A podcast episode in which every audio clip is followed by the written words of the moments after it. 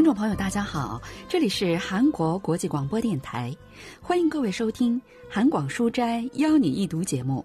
本周要为您介绍的是韩国作家金惠珍的小说《失焦》。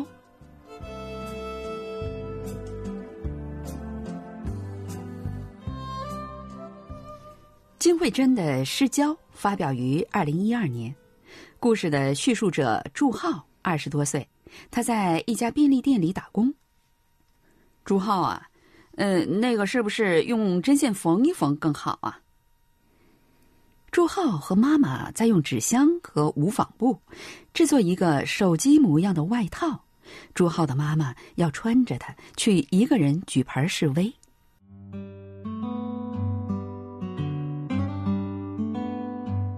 过去的二十年，妈妈一直在一家通信公司做话务员。所以有时候接到家里的电话，也会脱口而出：“喂，亲爱的顾客您好。”然后一边自我解嘲，看我这脑子，一边尴尬的笑着。妈妈每天多则要接一百五十通，少则也要接九十通电话。虽然大部分都是有关开通、通话质量问题，或者申请附加服务、确认费用明细等的电话，但也有些莫名其妙的咨询。有人想要知道自己十年前用过的电话号码，有人希望话务员替自己给妻子打个电话，还有的人会拿着电话不放，满口威胁：“你知道我是谁吗？敢这么对我？你家在哪里？这个没教养的臭女人，我不会放过你的！”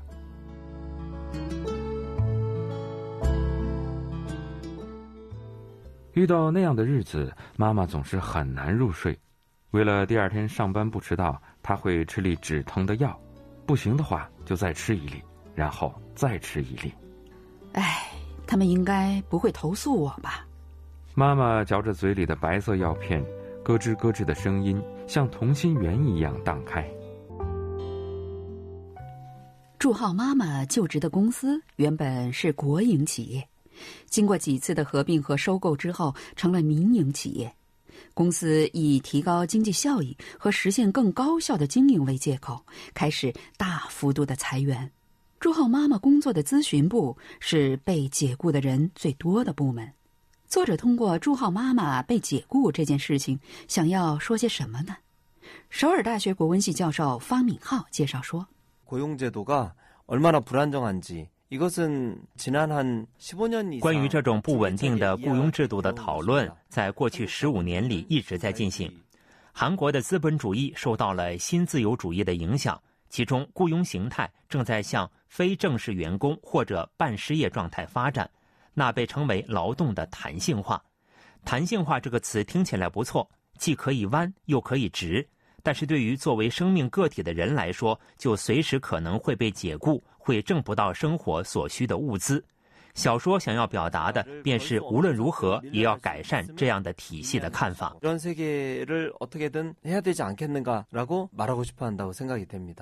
妈妈被解雇之前，在公司里开始流传一个名单，虽然不知道是谁列的，也没人看到过，但大家都知道那名单上有谁的名字。更奇怪的是，名单上的人却不知道本人就在名单上。虽然并没有什么特别的指示，人们却开始与名单上的同事保持距离了。朱浩的妈妈也曾经这样过。唉，我是不是太坏了呀？看着英美、恩英、花叔姐和智善姐他们孤苦伶仃的在远处自己坐着吃午饭，还有他们茫然的盯着别人的后脑勺，跟人家打招呼也得不到回应。呆呆的站在原地的样子，我真的眼泪都要流出来了呀！就这样过了一段时间，再也坚持不下去，离开公司的人越来越多。又过了没多久，朱浩妈妈的名字也出现在那名单上。妈妈就像英美、恩英、花叔姐和知善姐曾经遭遇过的那样，孤零零的吃午饭。没有电话的时候，就茫然地盯着其他人的后脑勺，打着没有回应的招呼，开着没有人开的玩笑，提着没有人会回答的问题。这时，他才意识到自己的名字出现在了那名单上。为什么会有我的名字呢？公司哪有像我这么努力工作的人呢？一定是搞错了吧？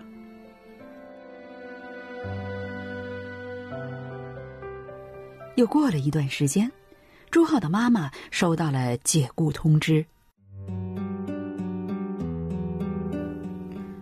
那我也还是要去上班。妈妈非常认真的说，然后她真的继续去上班了，从不迟到，也不请假，就像过去的二十年一样，八点上班，六点下班，出门的时候说我走了，回来的时候说我回来了，也跟以前一样。改变的只有一点，那就是他的岗位从公司里移到了公司的外面。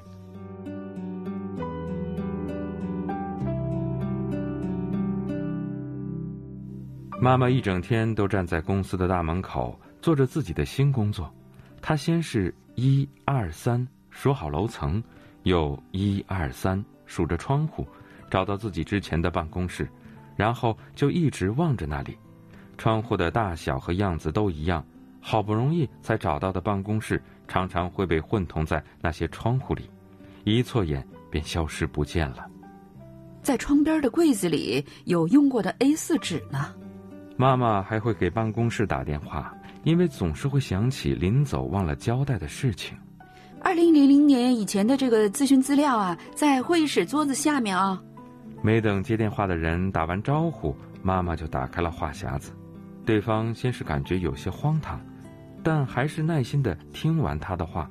挂电话的时候还很客气的跟他道谢，但即使是这样，也并没有人再来找他。认识他的同事们进出公司的时候，不是把头扭向另一边，就是低头盯着手机看。听说还有人在妈妈来之前就上了班，在她走之后才下班。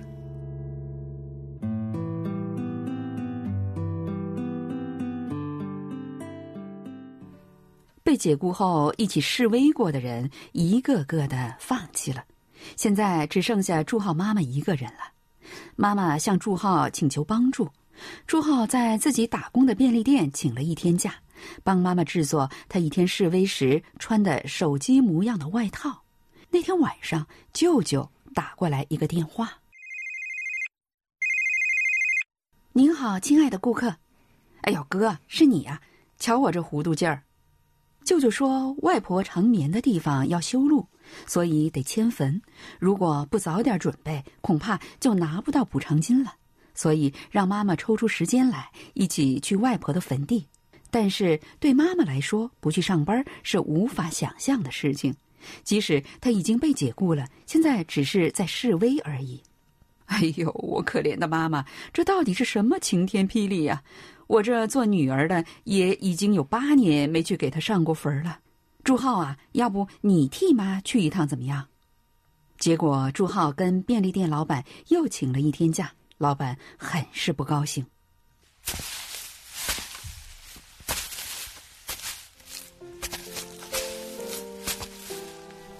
妈妈穿着手机模样的外套站在公司门前示威的时候，我在山路上向上爬着。通往外婆坟地的山路又陡又不好走，而且长满了野草，几乎分辨不清哪里是路。大舅走在前面，我紧跟着他。所以，你妈现在在公司门口示威吗？大姨和小姨跟在我后面，大姨冲着我喊：“那就是说美英被炒鱿鱼了。”我停下脚步，大口喘气，调整着呼吸，出了一身的汗。更大的问题是，我们找不到外婆的坟墓，在那里有八座看起来差不多的坟，舅舅和姨妈们谁也记不清到底哪座才是外婆的坟。哎呦，妈妈，我来了！大姨坐在一座坟墓前开始痛哭，舅舅却从口袋里掏出地图，一边看一边对她说：“咱妈的坟不是在那边吗？”因为没有墓碑。圆圆的外形和没有好好管理的样子看起来都很相似。大舅伸出食指，顺着事先标出来的部分指手画脚。公路从这边通过。那咱妈的坟应该是在这儿吧？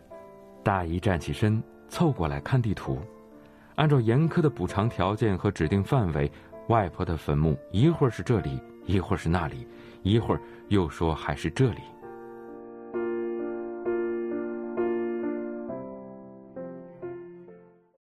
几天后，舅舅说有资料需要子女们一起签，通知大家星期一一定都要去一下。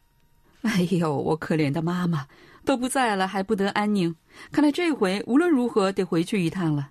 话虽这么说，想到要有一天不能穿着手机模样的外套去公司门前示威，妈妈又有些担心。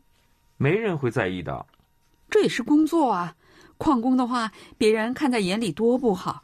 要不这样吧，朱浩啊，你再替妈妈去一趟吧。我得去便利店打工啊。那可是外婆啊。要是给不相干的人迁了坟，那你外婆被压在公路下面，那可怎么好？没办法，朱浩又一次跟便利店的老板请了假。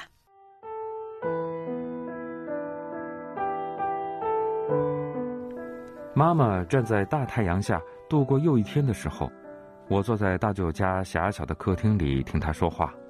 大舅说完，姨妈们插进来几句，然后小舅再提几个问题。朱浩啊，你怎么想？舅舅把材料折起来当扇子扇，冷不丁的问我。他还埋怨妈妈说，再忙也不能连个面都不露，就让儿子来。这个时候，我又得把妈妈被公司解雇，连退休金都拿不到，所以现在在公司门口一人示威的情况再说一次，就像上次和上上次那样。大舅露出吃惊的表情，好像第一次听说的样子。姨妈们也一样，一边叹息一边说：“能好好解决就好了。”小舅的鼓励也跟上次、上上次差不多。然后大舅又说：“对了，美英在哪儿工作来着？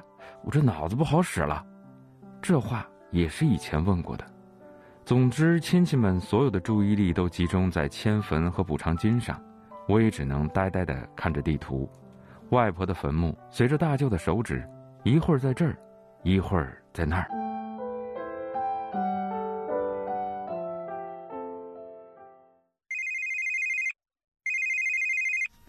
没过多久，舅舅又打来了电话，说不管怎样也得尽尽孝，要在月底之前给外婆过个生日。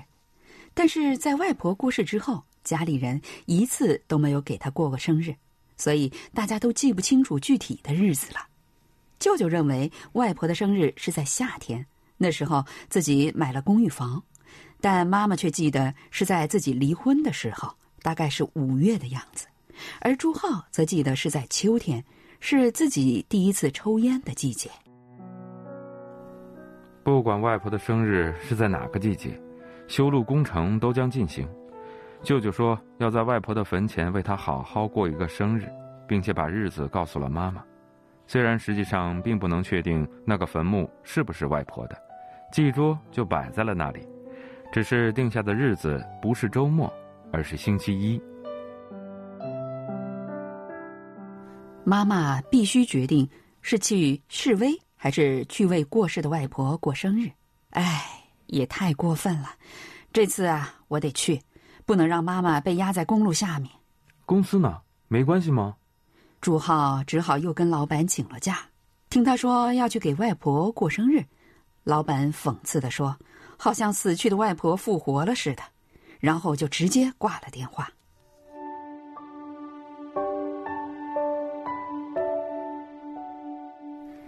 在妈妈和亲戚们给外婆过生日的那天，朱浩穿上那件手机模样的外套，代替妈妈站在公司的大门口。他就像妈妈做过的那样。抬头望向天空，然后想起了每天用同样的姿势守在这里的妈妈。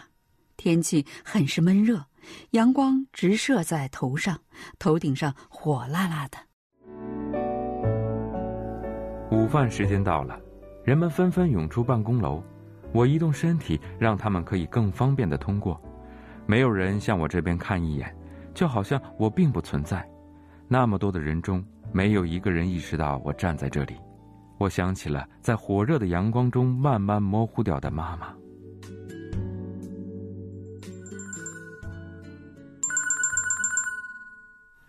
这时手机响了，便利店老板通知祝浩说：“从明天开始不要来了，还说这样缺勤违反了合同，所以不会付给朱浩之前工作的工钱。又过了一会儿，妈妈来了，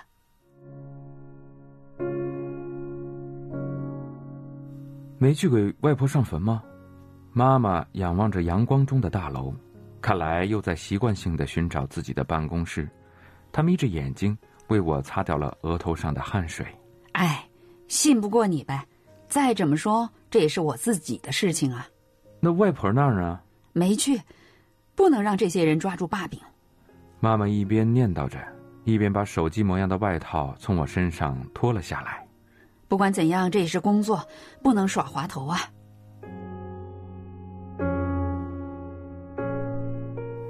我站在妈妈身边，要不要喊口号啊？妈妈摇了摇头，用手掌给我扇着风。现在想来，这个地方似乎从开始就是属于妈妈的位置，离公司中心最远。不管是谁轻轻一弹，它就会很轻易的被推出去。我突然想到，在那些漆黑的窗户后面，人们一定在俯瞰着妈妈。不，即使没有在看。他们也知道妈妈在那里，而妈妈就这样坚守着这个人们都知道但故作不知的岗位。我像妈妈那样抬起头去看那办公楼，汗水顺着脸庞流了下来。这天真的是太热了。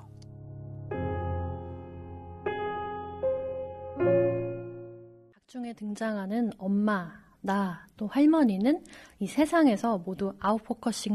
小说的题目是失焦，失焦是摄影或者是电影中运用到的一种拍摄手法。 模糊的处理本来应该是很清晰的地方。作品中用失焦来比喻被忽视的现代人的人生。小说中的妈妈和我都是在这个世界上被失焦的人物。作品通过对他们的所思所想进行细腻的描写，生动地揭示了现代人在生活中感受到的孤独。妈妈从被列入解雇名单的那天起就被其他人彻底的无视，即使是在一人示威，也并没有被公司或者是行人看在眼里。儿子也像是随时都能换掉的配件一样，被便利店炒了鱿鱼。外婆也只是模糊的存在于人们的关心之外，失业和非正式员工等现象成了普遍的存在。在这个各自为了生活和生存而备于奔命的世界， 他们同样都是失焦的存在。이세상안에서이들은매한가지로외로운아웃포커식당한존재들입니다